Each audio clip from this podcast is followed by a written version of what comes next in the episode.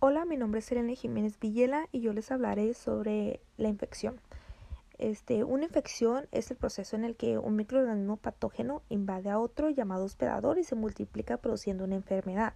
Esos organismos con capacidad patógena pueden ser los virus, las bacterias, los hongos o los parásitos y sus características principales es que tienen la capacidad de ser transmisibles, que tienen una adhesión a nuestras células y más que nada que invaden nuestros tejidos. Y así es que cuando el microorganismo daña a las personas, es ahí cuando sucede la enfermedad. Pero eso no significa que siempre cuando un microorganismo esté en los tejidos de los seres humanos nos causará alguna enfermedad. O sea, puede estar ahí sin causarnos ninguna enfermedad.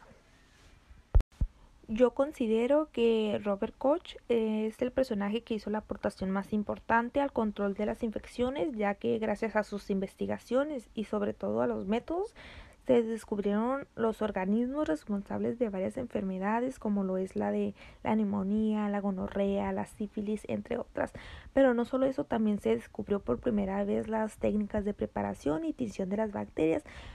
Pero lo que realmente lo hizo famoso fue el descubrimiento de una bacteria que era el agente causante de la tuberculosis y él demostró que esto que esta era una enfermedad infecciosa.